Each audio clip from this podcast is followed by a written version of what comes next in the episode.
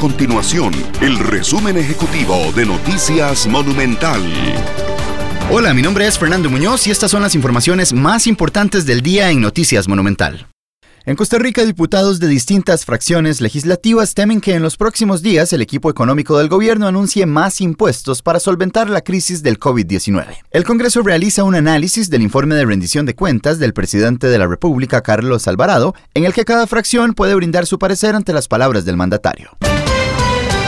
Además, el Instituto Mixto de Ayuda Social, el IMAS, espera agilizar en los próximos días los depósitos del bono proteger para las familias afectadas laboralmente por la crisis del COVID-19. Hasta el martes en horas de la mañana, el gobierno contabilizaba 90.000 depósitos, que son solicitudes aprobadas entre más de 500.000 formularios.